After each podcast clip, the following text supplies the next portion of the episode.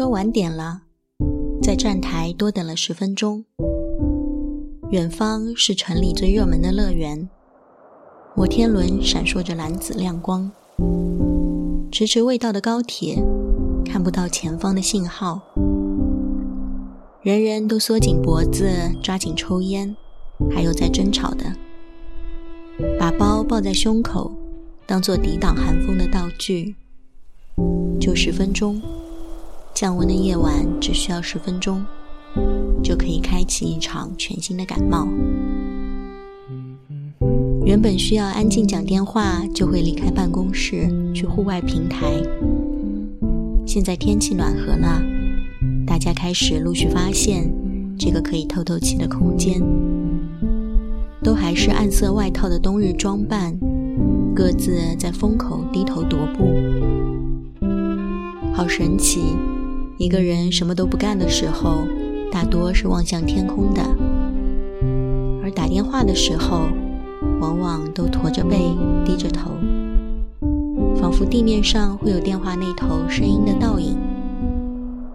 从玻璃窗望出去，像一只只犹豫的斑鸠，盘踞在四处，面对命运检讨的样子。团建的时候，就算再玩一百次猜星座游戏。还是一个同事的星座都记不住，但此刻，谁会习惯靠在水箱旁边？谁和谁是抽烟的搭档？谁刚才开会受挫，现在的电话是在转移压力或者求救？小小的平台上一目了然。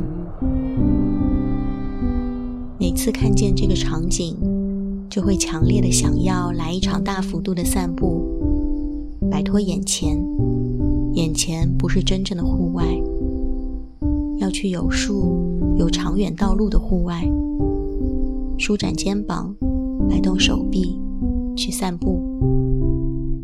完整呼吸，一直走和想，在记录，把脑袋里的小破文字理直气壮地称为创作。